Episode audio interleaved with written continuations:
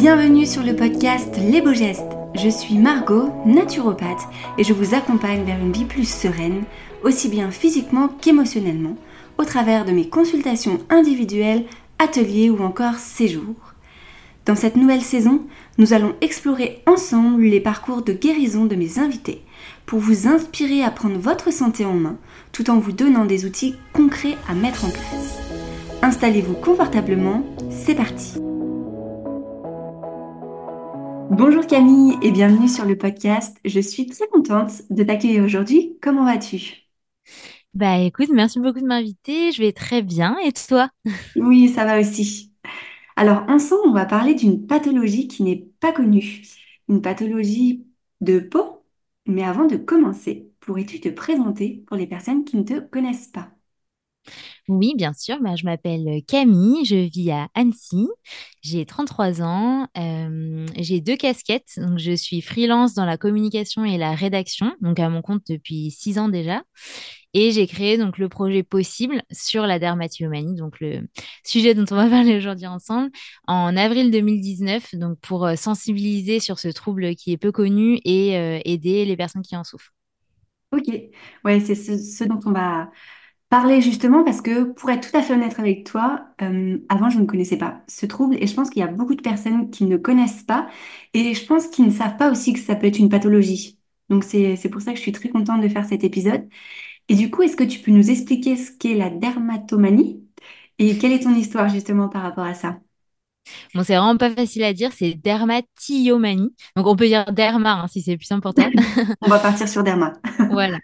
Euh, donc la dermatomanie, c'est un trouble psychique qui fait partie des TOC, euh, qui consiste à se triturer la peau du corps et ou du visage euh, de façon obsessionnelle et compulsive. Donc en fait, on va tout le temps euh, euh, soit passer sa main sur sa peau et sentir des petites irrégularités et avoir envie de les arracher.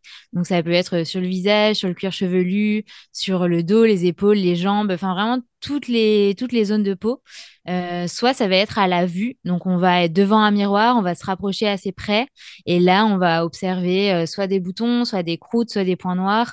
Et parfois c'est vraiment pas du tout lié à l'acné, ça va vraiment être des reliefs et on va ressentir ce besoin de lisser la peau et d'enlever entre guillemets ce qui dépasse. Et, euh, et en fait c'est un processus un peu addictif parce que sur le coup ça rassure et ça apaise de faire ce comportement. On a l'impression de faire quelque chose euh, qui va nous servir. Euh, sauf que il y a des conséquences négatives, bah, il y a des lésions sur la peau, il y a de la honte, il y a de la culpabilité qui font qu'on se met dans un cercle vicieux qui est dur à vivre au quotidien et dont on n'arrive pas à sortir. Ok, ouais, c'est c'est ce que j'ai cru comprendre quand j'ai écouté aussi ton podcast, que c'est vraiment bah, de toute façon tout ce qui est apparent à la au physique, forcément les émotions euh, bah, en pâtissent aussi. Et du coup, comment ça a commencé pour toi toute cette histoire? Alors moi, ça a commencé à l'adolescence avec l'arrivée de l'acné justement, Euh, et c'est le cas de beaucoup de personnes. Mais bon, c'est important de rappeler aussi que c'est pas forcément toujours le cas, euh, que l'acné ça peut être un déclencheur parce qu'en effet, on va avoir euh, bah, des irrégularités sur la peau qu'on peut vouloir euh, enlever parce que ça nous dérange. Et là, il y a ce comportement obsessionnel qui se met en place. Mais pour certains, ça va vraiment être tout le temps sur des petits bobos, des croûtes, euh, ou même très très jeune en étant enfant ou après un traumatisme. De vie. Euh, voilà, c'est un refuge en fait comme un autre. Mais moi, ça a vraiment commencé avec l'acné. Euh, j'ai tout de suite euh, passé beaucoup de temps en fait à observer ma peau de très près et à vouloir enlever ces, ces imperfections que je voyais. Et, et puis si au début c'était cinq dix minutes, juste je me perçais un petit bouton, j'enlevais une croûte, ben, en fait après c'est devenu des heures. Euh, donc je pouvais faire des crises de euh, 3 heures le soir dans ma salle de bain sans voir le temps passer parce qu'en fait je m'étais vraiment créée comme une sorte de bulle euh, qui était devenue un rituel qui, qui me faisait du bien et après, j'arrivais plus à l'arrêter. Ok.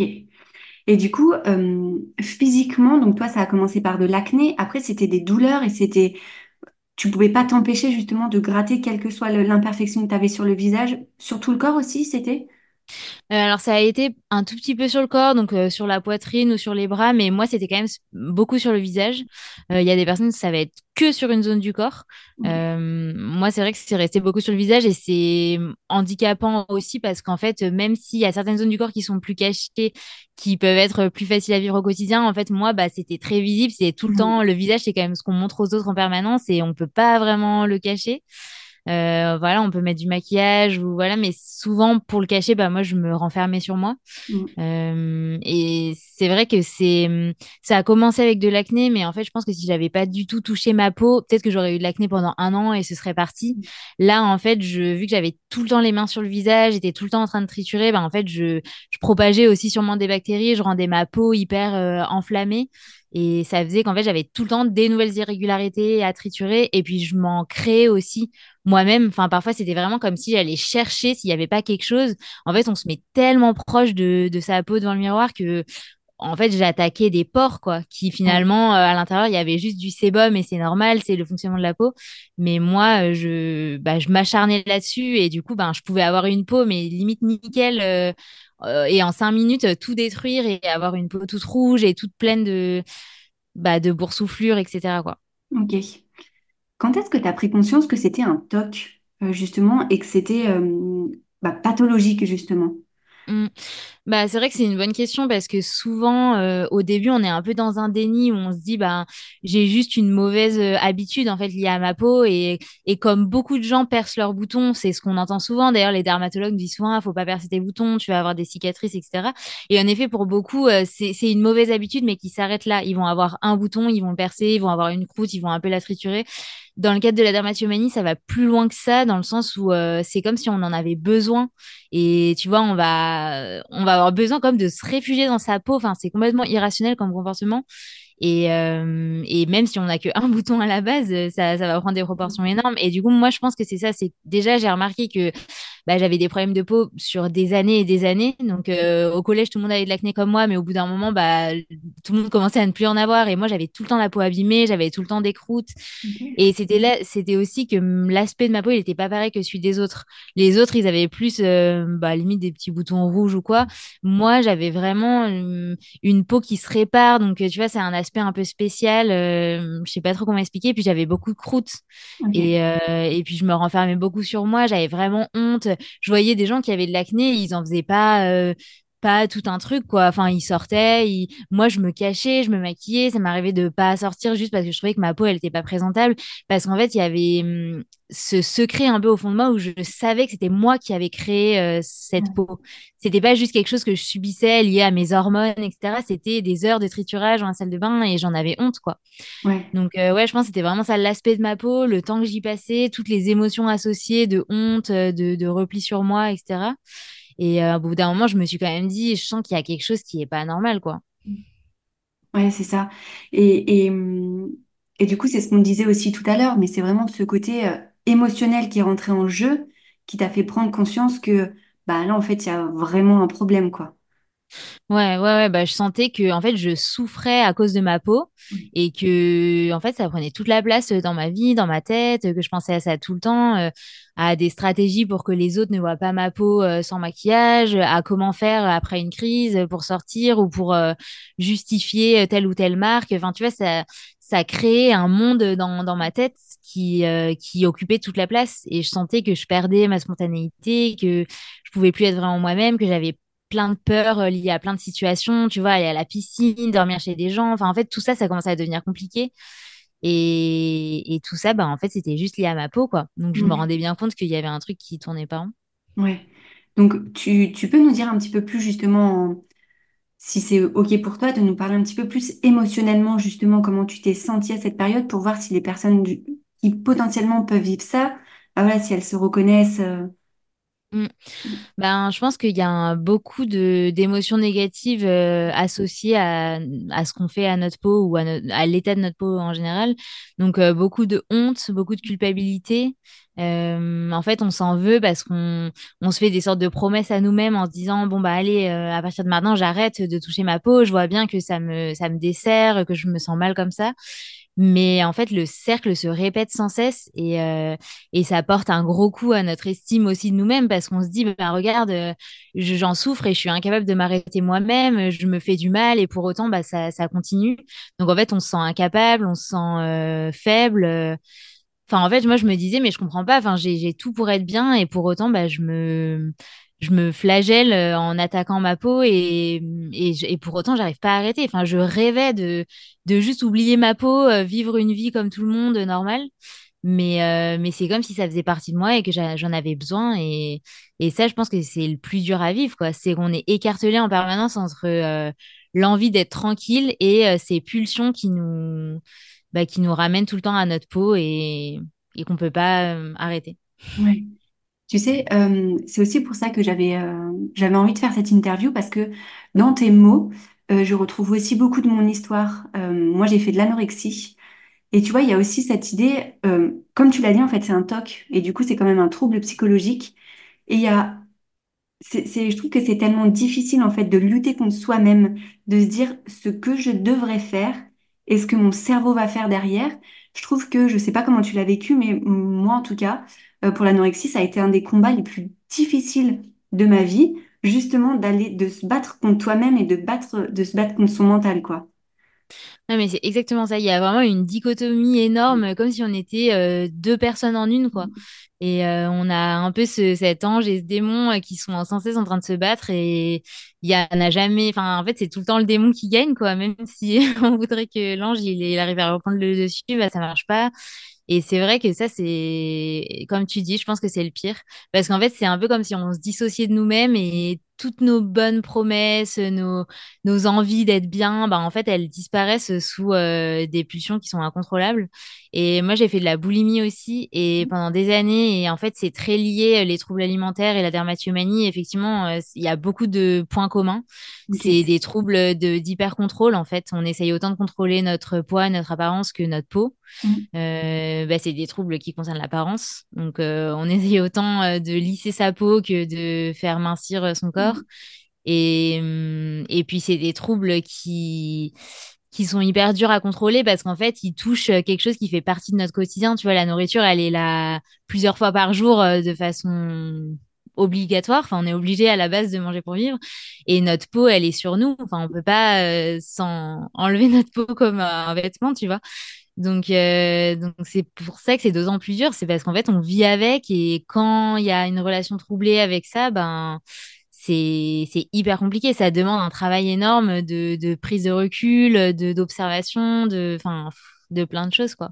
Ouais, je suis d'accord avec toi. Et tu vois, ce qui est aussi euh, assez difficile, c'est que, euh, alors que ce soit pour euh, les troubles du comportement, les troubles du comportement alimentaire, pardon, ou justement les problématiques de peau, c'est quelque chose qui est encore une fois psychique, qu'on ne voit pas, que les personnes autour de nous ne voient pas, et pour autant, ça a des répercussions sur notre physique. Donc, les gens voient qu'il y a potentiellement un problème, mais ils se doutent pas de vraiment ce qui se passe dans la tête et du combat permanent qu'on est en train de vivre. Ouais, c'est exactement ça. Moi, il y a pendant des années, personne n'a pensé. Bon, en plus avec la boulimie, ben je prenais pas de poids ni n'en perdais. Donc tu vois, c'était encore moins visible entre guillemets que l'anorexie. Même si je sais qu'il y a aussi plusieurs formes d'anorexie, mais moi ça se voyait pas du tout. Et pour autant, bah voilà, j'avais mes soirées où je pouvais me faire vomir sans que personne ne le sache. Tu vois, c'était dur. Et dès qu'il y a des buffets, dès qu'il y a des repas, ben c'était compliqué. Il y avait tout plein de trucs qui se jouaient dans ma tête, euh, d'analyse, de d'équilibre, etc. Et pour la peau, ben, c'est un peu pareil. euh, vu que j'étais ado, ben, les gens se disent, ah, ben, elle a euh, des problèmes de peau. Et puis à terme, c'était plus ça. C'était, ah, ben, mince, elle, elle a toujours une peau un peu abîmée, mais bon, voilà, ça doit être ces trucs. Enfin, mes parents, ils, ils se disaient que j'étais ado et que c'était mes problèmes d'ado. Et... Mais de toute façon, même moi, je connaissais pas le terme dermatomanie. Donc, en fait, euh, je savais même pas que c'était une addiction. Euh, et c'est vrai que c'est ça qui est le plus dur à vivre, c'est qu'on porte vraiment notre secret comme ça en nous, euh, comme un peu une pierre euh, qu'on fait rouler toute la journée avec nous, quoi. Ouais, et puis c'est Comme tu le dis, en fait, on a tellement d'émotions parce que justement, on a un petit peu, on sait ce qu'il faudrait faire. Et c'est tellement dur justement de contrôler ça qu'on n'arrive pas à en parler. Tu nous as parlé de honte, de culpabilité, et c'est vrai que c'est des émotions qui sont très fortes, je trouve, à vivre et au quotidien, qu'on vit au quotidien. Du coup, en parler et déjà arriver à mettre des mots sur tout ça. Et, et en tout cas, moi, c'est ce que je ressentais. J'avais l'impression que personne ne pouvait me comprendre, en fait. Parce que même moi, je comprenais pas ce qui se passait en moi. Parce que, parce que comme on l'a dit, en fait, euh, je savais ce qu'il fallait faire, je n'y arrivais pas et je n'arrivais pas à l'expliquer aussi, en fait. Ouais, c'est exactement ça. Et puis surtout, euh, moi pour la peau, vu que je savais pas que c'était de la dermatomanie, bah en fait je me comparais juste à d'autres personnes qui avaient des problèmes de peau et je voyais que eux, ben soit ils allaient faire un traitement avec un dermatologue, soit ils ils arrêtaient de se maquiller. Enfin voilà, ils mettaient en place des, des choses que qu'on entend un peu partout. Et sauf que moi, ça marchait pas parce que je savais très bien que la cause du problème, elle n'était pas ma peau ou ce que je mettais dessus, c'était ce que je faisais avec, quoi. Donc, euh, et ça, c'était incontrôlable. Donc, c'est vrai qu'on se sent d'autant plus nul et, et faible de pas, pas y arriver, quoi. Ouais, ouais. Et comme je l'ai dit au début, hein, moi, c'est vrai que c'est un, trouble que je connaissais pas avant. Et du coup, forcément, quand on n'en entend pas parler, euh, c'est compliqué d'identifier la chose parce que une fois qu'on met un mot sur une pathologie, ça va quand même beaucoup mieux euh, pour beaucoup de personnes. Ok, je sais ce que j'ai et ça aide un petit peu dans le processus de guérison, mais quand on reste un peu dans l'errance en disant mais bordel, je sais pas ce qui se passe, je le contrôle pas, c'est c'est très déstabilisant, ouais. Ouais, c'est exactement ça. Je pense vraiment que ça, c'est la première étape euh, qui est indispensable. Et bah, c'est aussi pour ça que j'ai voulu créer tout un projet autour de ça, parce que moi, j'ai vraiment souffert de, de faire des recherches sur Internet et de pas comprendre, enfin, vraiment de voir juste des trucs sur l'acné ou sur l'eczéma ou sur euh, des pathologies de peau, mais pas le fait que ça puisse être psychique et, euh, et qu'on puisse s'infliger ça. Et c'est vrai que quand on met un mot, bah, au moins on se dit, il y a peut-être des personnes qui ont planché sur le sujet, il y a peut-être des solutions qui sont listées quelque part, il y a d'autres personnes aussi qui en souffrent. Donc ça veut dire que je suis pas genre seule au monde à, à souffrir de ça. Parce que moi, je pensais vraiment ça. Je me suis dit, mais je suis la seule à... Je suis hyper bizarre. euh, Enfin, je me disais, mais pourquoi moi, quoi? Mm. Et déjà de savoir qu'il y a plein d'autres personnes. Alors, bien sûr, on le souhaite à personne, mais de se dire, bah, au moins, dans ma souffrance, il y a des gens qui peuvent me comprendre et qui, qui ont aussi ce pattern euh, psychologique, quoi. Ouais, c'est ça. Se faire comprendre justement par des autres, même si c'est des parfaits inconnus. On se dit, ok, je suis pas toute seule euh, au milieu de tout ça. Et du coup, euh, qu'est-ce que tu as fait justement pour te sortir de ça, aussi bien physiquement qu'émotionnellement? Bah, il y a eu vraiment plein d'étapes. Je pense qu'au début, vu que je connaissais pas la dermatomanie, bah, en fait, je, je me faisais un peu des contrats avec moi-même. Je me disais, OK, bah, demain, j'arrête. C'est qu'une question de volonté. Allez. Enfin, voilà, j'essayais vraiment de tout faire passer par le mental et de me, me restreindre, quoi, de, de jouer sur ma volonté. Mais ça, en fait, euh, jour après jour, même si je, je signais des contrats avec moi-même, enfin, voilà, j'ai tout essayé. S'il y a rien qui fonctionnait, et, hum, et c'est là que j'ai commencé à me dire, OK, ben, je pense que c'est pas le bon chemin, quoi. Il faut pas que j'avance comme ça parce que ma volonté, elle est pas suffisante. C'est quelque chose qui me dépasse et qui est supérieur à ça. Et, hum, et là, ça a été un peu concomitant avec le fait que je découvre le, mot dermatomanie et que je découvre que c'était un trouble.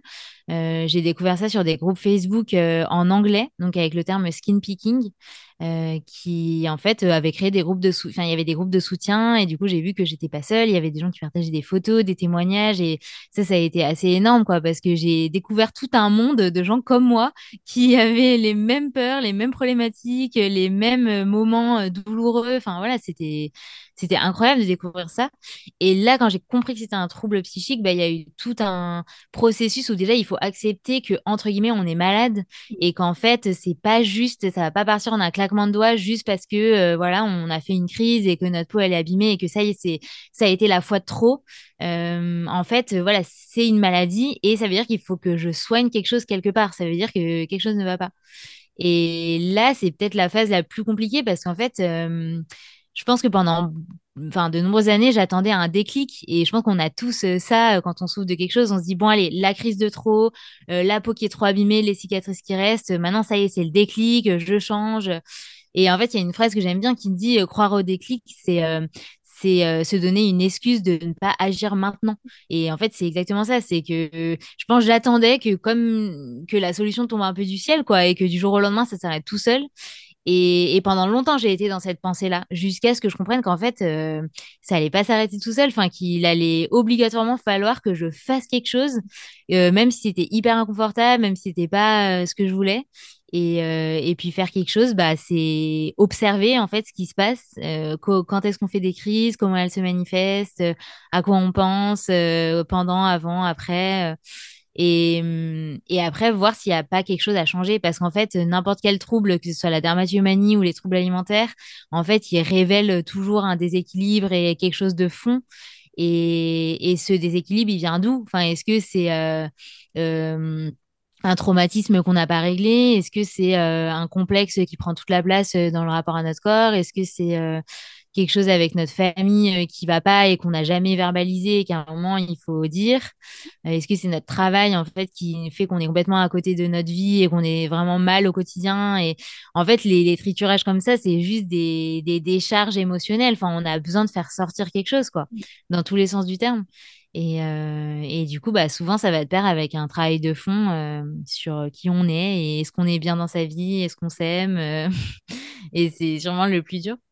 Ouais, et il y a plein de choses que je voulais dire, que je voudrais, enfin, sur lesquelles je voudrais répondre. Déjà, c'est que ça prend du temps et c'est top de le dire parce que des fois, comme tu l'as dit, on cherche la, la solution miracle et le déclic qui va faire c'est bon, là, tout va changer. Alors que pas du tout. Et quand il y a des pathologies qui sont installées depuis longtemps, ça prend du temps parce qu'en général, la cause, comme tu l'as aussi très bien dit, elle est beaucoup plus profonde que ça. C'est pas simplement se triturer la peau, c'est pas simplement trop manger, pas manger ou faire des crises.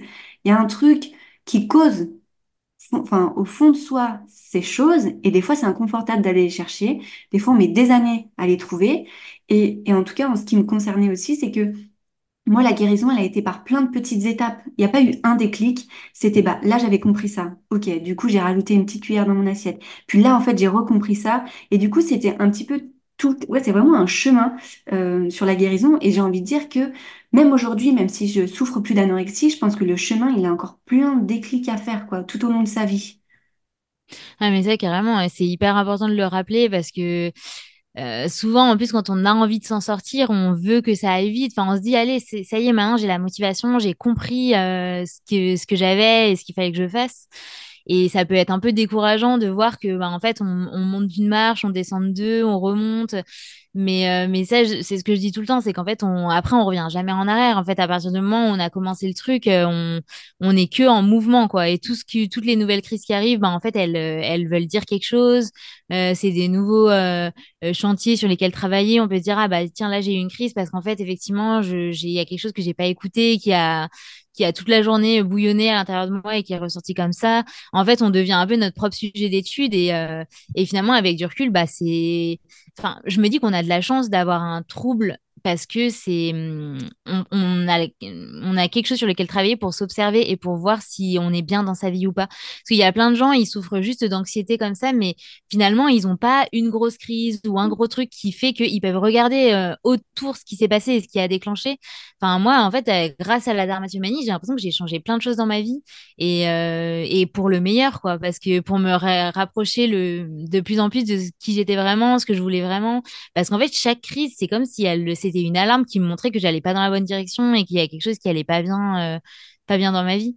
Mm. Donc euh, ça, je pense qu'il faut hum, avoir bien avancé pour être capable de formuler ce genre de choses parce que sur le coup, euh, en fait, on, on profère que du mal envers son trouble parce qu'on se dit mais en fait, bah non, ça m'apporte rien ce truc, ça me gâche la vie, c'est horrible, je préférais tout sauf avoir ça.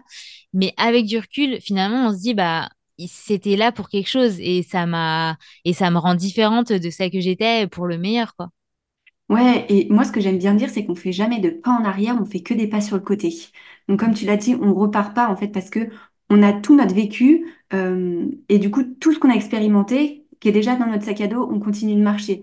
Certes, on fait des fois des petits pas de côté où ça peut nous ramener sur une crise ou quoi que ce soit, mais ça n'empêche qu'on ne recule jamais. Et la deuxième chose que je voulais dire, c'était que on ne nous apprend pas euh, à écouter son, notre corps en fait. Et c'est pour ça que je pense que c'est difficile pour beaucoup de personnes. C'est parce qu'on voilà, c'est pas quelque chose qui est inné et de se dire ok là mon corps me dit quelque chose, du coup je vais l'écouter. Pour beaucoup, bah on a été un peu élevé dans cette euh, bah, prends un doliprane, prends un space-fond, prends quelque chose pour cacher le symptôme et après continue de vivre. Et toi et moi, du coup, on a expérimenté de se dire que derrière tout ça, il y a un message profond et tant qu'on n'aura pas euh, écouté, il va revenir en masse. Hmm. Après, ce que je trouve difficile, c'est que hum, parfois on l'identifie, enfin on se dit bah je suis super mal dans mon travail, euh, j'ai euh, je suis mal dans mon couple ou quoi, mais en fait euh, les gens après ils sont aussi dans une forme d'immobilisme à pas savoir comment dépasser ça. Et, et pour ça bah en fait parfois il faut juste demander de l'aide à une personne extérieure qui va apporter du recul et qui va nous aider à nous poser les bonnes questions, que ce soit psy, coach ou vraiment toute forme d'approche qui nous convient. Je pense qu'il faut vraiment tester et voir ce vers quoi on, on est appelé et, et qui nous fait du bien. Et puis, euh, je pense qu'en fait, dans tous ces troubles-là, il y a souvent un manque de sécurité. En fait, on a besoin de se rassurer nous-mêmes. Et du coup, il faut trouver qu'est-ce qui nous apporte ça et qu'est-ce qui nous, qui nous fait nous sentir insécures. Enfin, parfois, en fait, on est, on n'a pas de de petits lieux ressources chez nous où on peut être bien. On n'a pas euh, de, on se cuisine pas de petits plats qui nous font nous sentir bien. On est toujours pressé. Enfin, on prend même pas euh, dix minutes. En fait, souvent, c'est des choses simples aussi. C'est juste le rapport à nous-mêmes. Et euh, en fait, est-ce qu'on prend juste le temps de se demander, OK, bah, comment je me sens aujourd'hui? Ah, bah là, je sens qu'il y a un truc qui me stresse. OK, c'est quoi? Je vais le décortiquer, je vais écrire. Enfin, on est tout le temps un peu dans cette fuite en avant et on veut pas voir. On se dit, mais non, non, on est. Enfin, en tout cas, moi, j'étais vraiment comme ça. J'étais tout le temps dans l'action, à vouloir enfouir un peu les choses euh, sous une tonne de trucs à faire, etc. Et, euh, et je pense que la, la première clé, en fait, c'est de s'observer et aussi de ralentir, quoi, souvent le rythme, d'arrêter de tout le temps remplir, remplir, remplir et laisser des phases de vide, même si elles sont hyper inconfortables, parce que souvent, euh, on n'aime pas se confronter, se confronter au vide et à soi-même mais c'est là qu'on apprend des choses. Donc, euh, ouais. Ouais, mais je trouve que c'est difficile aussi parce que la société permet pas ça. Et moi, je trouve que, euh, alors je suis très contente parce qu'aujourd'hui, je suis à mon compte. Et c'est vrai que quand j'étais salariée, je trouve que ça allait, mais beaucoup trop vite. Et encore, j'étais pas en couple, et encore, j'étais pas maman. Enfin, des fois, je trouve que on n'a pas ce temps, justement, euh, de d'introspection. Je sais pas si ça te, si ça te parle aussi, tu vois, de, de se dire, mais en fait, là, juste comment je me sens? En fait, pourquoi j'ai tel ou tel mot, pourquoi je suis stressée, pourquoi je dors pas? On n'a Mhm. pas l'espace de faire ça. Et il y a aussi des fois, euh, on a peur des réponses qu'on peut avoir. Tu vois, quand tu Mhm. dis des, des fois, j'ai identifié le mot, euh, ok, ça va pas dans mon couple. Il y en a pour qui ça peut être euh, très déstabilisant de se dire, bah, ça va pas dans mon couple, il faut que je fasse quelque chose. Donc, il faut aussi se laisser le temps, tu vois, de dire, ok, je l'ai peut-être identifié. Prochaine étape, on va voir comment je peux agir, mais c'est sûr que si votre corps vous parle, forcément qu'il y aura des choses à changer dans votre vie, quoi. Mhm. Clairement, et quand on parle d'aide, c'est parfois c'est aussi pas forcément des thérapeutes, parfois c'est commencer par un livre, commencer par euh, un podcast, commencer par aussi juste en parler à des gens parce que parfois même nos amis proches, en fait, on a du mal à se montrer vulnérable. Enfin, je sais que dans un trouble comme la dermatomanie ou même les troubles alimentaires, on a souvent euh, un peu une carapace, quoi. On se montre jamais vraiment euh, avec nos faiblesses parce qu'on a toujours peur que ce soit mal perçu ou alors euh, en fait c'est une peur du rejet aussi. Enfin, on a peur qu'en montrant un peu nos failles les gens ils se disent ah non bah cette personne elle en vaut pas la peine ou autre alors c'est complètement faux et, c'est vrai que souvent ça je trouve que ça aide d'accepter d'avoir des failles et d'accepter d'avoir des moments pas top et d'en parler en fait à nos proches parce que en fait, parfois, ça libère tellement et ils sont aussi passés par les mêmes choses, ils ont des choses à nous recommander. Et juste d'en parler, en fait, on... c'est souvent ce qu'on dit, c'est que parler, c'est déjà se consoler. Tu vois, quand on est en thérapie, en fait, on a besoin de faire sortir les choses et on comprend en parlant. Et souvent, on garde les choses à l'intérieur, on se dit, ah, bah, dans mon couple, ça va pas, mais en fait, ben, on n'en parle à personne, on se dit, euh, peut-être que ça va euh, se solutionner tout seul. Mais, euh, mais ouais, je pense qu'en parler, c'est déjà une super étape. Après, euh, juste trouver la bonne personne. Mais, euh, mais ça peut déjà aider et c'est quelque chose de simple, quoi. Ouais, complètement. Moi, je faisais, euh, j'écrivais beaucoup, tu vois, le journaling. Depuis que je suis toute petite, depuis que je, je crois que mes parents ont divorcé, depuis que j'ai 13 ans, j'écris. Euh, je trouve que ça a ses limites aussi d'écrire parce que justement, on ne verbalise pas les choses et on n'a pas les conseils en retour. Alors même si je conseille aussi beaucoup le journaling, euh, le fait de parler à une personne, à un humain, une personne physique, tu vois, comme tu le dis, on peut avoir des retours d'expérience et puis il y a des choses, euh, on, peut se faire des montagnes de quelque chose et puis en fait, on se dit, bah, ah non, en fait, je me suis peut-être monté la tête et il y en a plein d'autres qui ont vécu ça et du coup, ça rassure vachement. Et à contrario, en disant, bah, ok, là, en fait, c'est pas normal ce que je vis et du coup, faut que, faut que je change les, so- les choses, pardon. Donc oui, oui, euh, en parler, je pense que c'est, c'est le premier pas. C'est peut-être le plus difficile, mais le premier pas vers la guérison. Mhm. On est d'accord. Qu'est-ce que tu pourrais dire aux personnes justement qui euh, souffrent de ça? Euh, bah, déjà, euh, j'espère que ce, si cet épisode permet à certaines personnes de mettre des mots sur leurs mots, bah, ce sera, comme on disait, une première étape super importante et quelque chose qui rassure et qui permet de leur montrer que, qu'elles sont pas seules. Euh, je pense qu'il faut euh, essayer de commencer ce, ce process d'observation vraiment sans se mettre de pression, sans se dire, euh, OK, à partir de maintenant, j'arrête tout, je vais, m'en sortir, c'était ma dernière crise, etc. Parce qu'en fait, ça reste quand même un trouble anxieux. Donc, c'est un trouble qui est généré par des émotions, par des pensées, etc. Et en fait, si on se met une pression de fou, même pour s'en sortir, en fait, on se, se fait pas de cadeaux. Donc, en fait, il faut juste accepter de, déjà lancer le processus. C'est une énorme étape et de le faire euh, pas à pas. Donc, euh, vous pouvez vous dire, ben, en fait, juste, OK, je vais regarder. Ça peut être en tenant un journal ou en l'écrivant sur son téléphone ou de, de marquer, en fait, quand est-ce que les crises arrivent, euh, quelle est la fréquence dans la semaine, est-ce qu'il y a certains jours qui sont, où il y en a plus que d'autres, est-ce qu'il y a certaines zones aussi où c'est sur le corps, où c'est plus présent que d'autres? autres et puis vraiment essayer de décortiquer le trouble, de, l'analyser un peu comme si on prenait du recul et que c'était une personne à part entière et on se dit, OK, ben en fait, comment il fonctionne euh, en moi? Et il y a plein de personnes qui disent non, mais moi, il y a, y a aucun pattern qui ressort, euh, c'est, ça peut être un peu tout le temps, etc. Mais quand on se penche là-dessus, en fait, on voit des choses qui ressortent. On voit qu'on fait tout le temps des crises avant, euh, je sais pas, un moment en famille ou, ou après un gros stress au travail comme une manière d'évacuer les tensions. Et en fait, à partir de là, on va pouvoir trouver la solution la plus adaptée euh, en fonction du déclencheur. Donc, si c'est euh, toujours avant un même type d'événement, bah, est-ce qu'on va pouvoir se rassurer autrement avant ces événements plutôt que plonger dans cette crise euh, parce que c'est un peu notre dernier recours? Est-ce qu'on va pouvoir mettre en place une autre activité à la place, donc aller marcher un peu dans ses pensées pour évacuer ou appeler quelqu'un ou...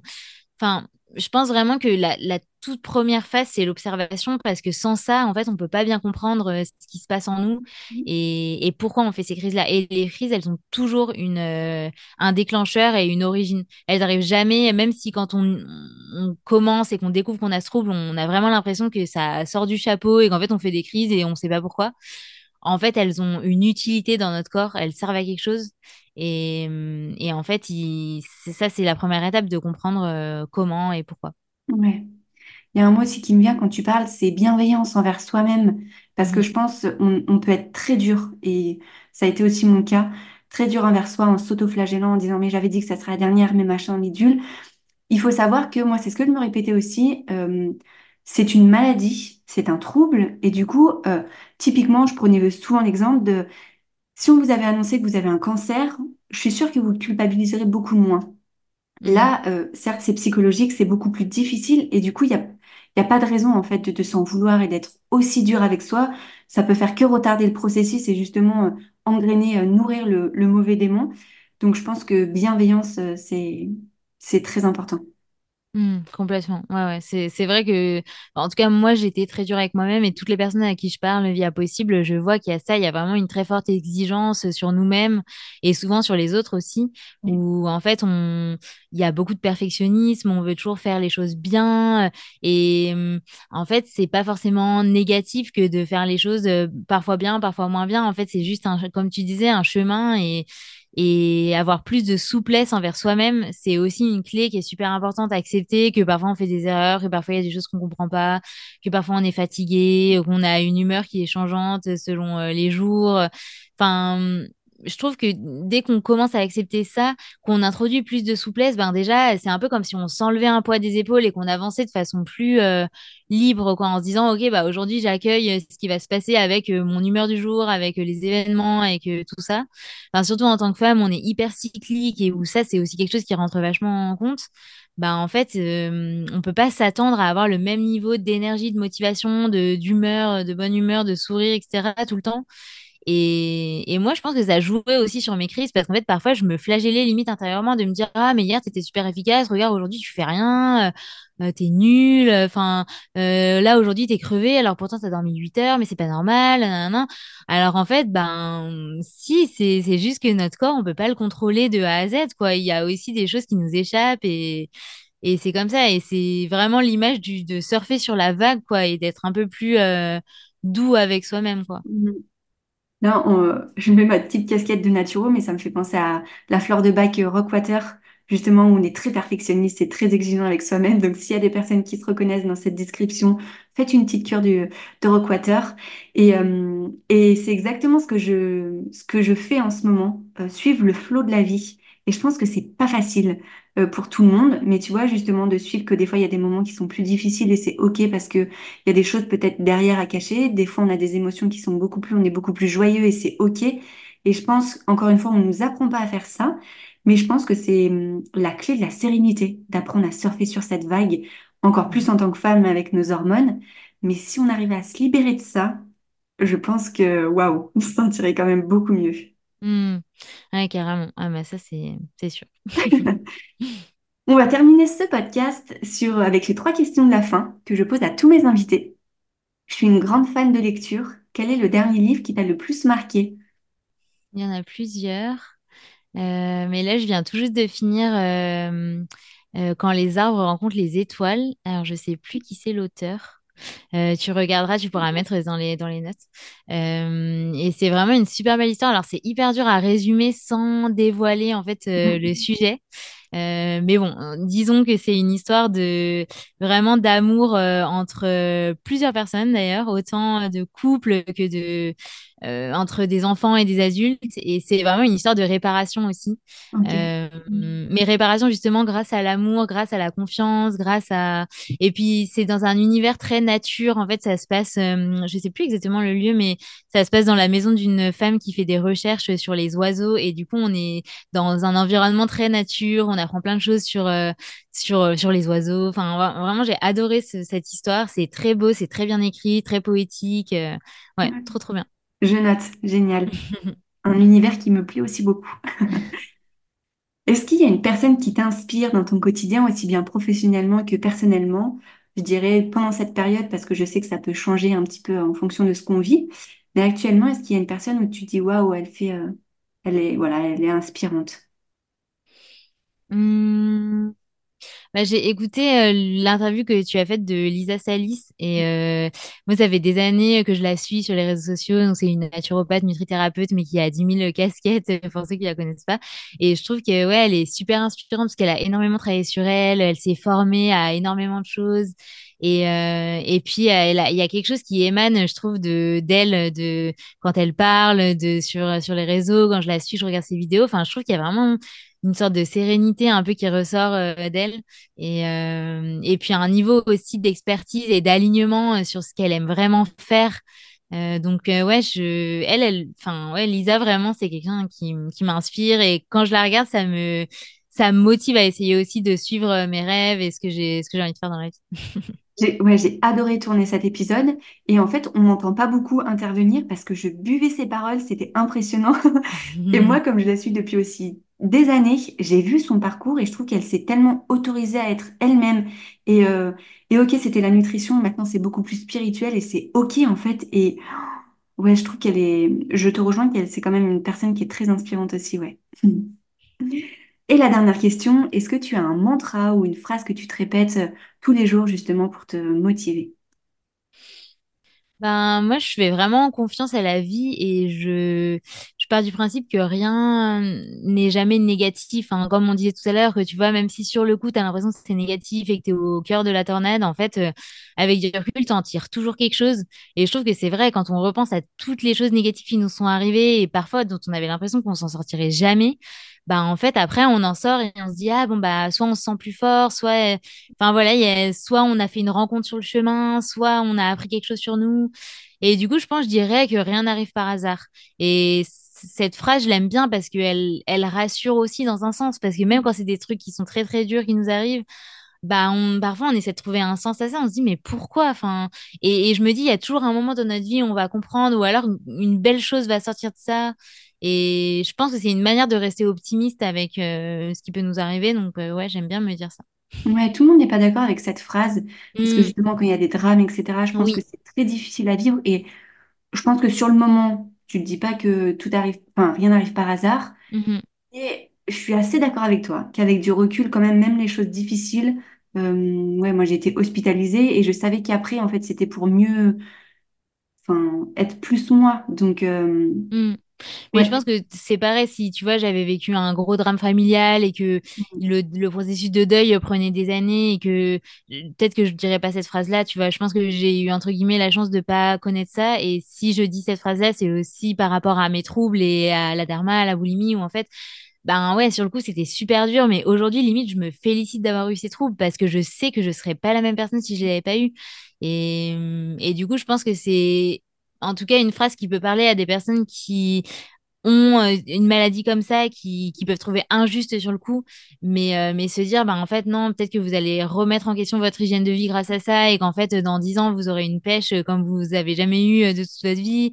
peut-être que vous allez comprendre plein de choses sur vous, vous allez apaiser vos relations avec vos parents, changer de travail. Enfin, en fait, ça ouvre tellement de portes que même si on en garde des cicatrices, et c'est vrai, parfois je me dis, mais pourquoi moi, ma peau, du coup, elle est marquée et ça, c'est injuste, quoi. Mais, euh, mais d'un autre côté, ça m'a aussi appris à me détacher du regard des autres et à me dire, bah, en fait, même si j'ai une peau marquée, euh, c'est, c'est pas grave parce que je sais qu'il y a des personnes qui peuvent m'apprécier comme je suis, alors qu'avant, j'étais peut-être trop enfermée dans, dans ces dictates de l'apparence. Donc, euh, donc ouais, essayez quand même de voir du positif là-dedans. Je sais pas si ça va te parler, mais moi, je trouve que c'est une ça te remet un petit peu sur le chemin, sur ton chemin de vie, tu vois. Des fois, quand tu dérapes un petit peu, je sais pas, au niveau pro, au niveau familial, où t'es t'es pas avec la bonne personne, et ben des fois, les maladies, elles te, hop, on te repousse un petit peu sur le chemin. Alors, peut-être que tu vas rouler dans les ronces, peut-être ça va faire très mal, mais après, tu reprends le bon chemin et c'est ton chemin à toi, quoi. Donc, euh, ouais, moi, j'ai, je me dis aussi souvent euh, de croire en processus de la vie, en fait. Il t'amène toujours où il faut aussi douloureux soit-il, mais euh, je suis persuadée que l'arrivée est très belle. Hmm, je suis d'accord avec ça. eh bien, écoute, on a terminé ce podcast. Est-ce qu'il y a quelque chose que tu voudrais rajouter? Ou on a tout abordé? bah, Que si des personnes euh, se reconnaissent dans ce trouble, vraiment qu'elles se rappellent que qu'elles sont pas seules et que que c'est possible d'aller mieux et hum, que enfin moi j'ai réussi à aller mieux et je suis pas du tout une euh, un surhomme ou quoi que ce soit enfin je suis juste une personne euh, lambda qui a essayé de comprendre son trouble et d'agir euh, sur elle-même et du coup tout le monde peut le faire vraiment j'en suis persuadée et, vraiment faire confiance au chemin et essayer tous les jours de faire un, petit truc de s'observer de prendre soin de soi et en fait les efforts payent toujours et ça il y aura toujours du beau après. Mm. Merci beaucoup Camille pour ce beau message d'espoir de fin. Pour les personnes qui veulent te retrouver, je leur mettrai le lien de ton podcast et de ton Instagram, c'est ça? Donc possible. Et puis euh, merci à tous de nous avoir écoutés et merci grandement Camille pour ton partage d'expérience. bah, merci beaucoup à toi. et à bientôt. À bientôt.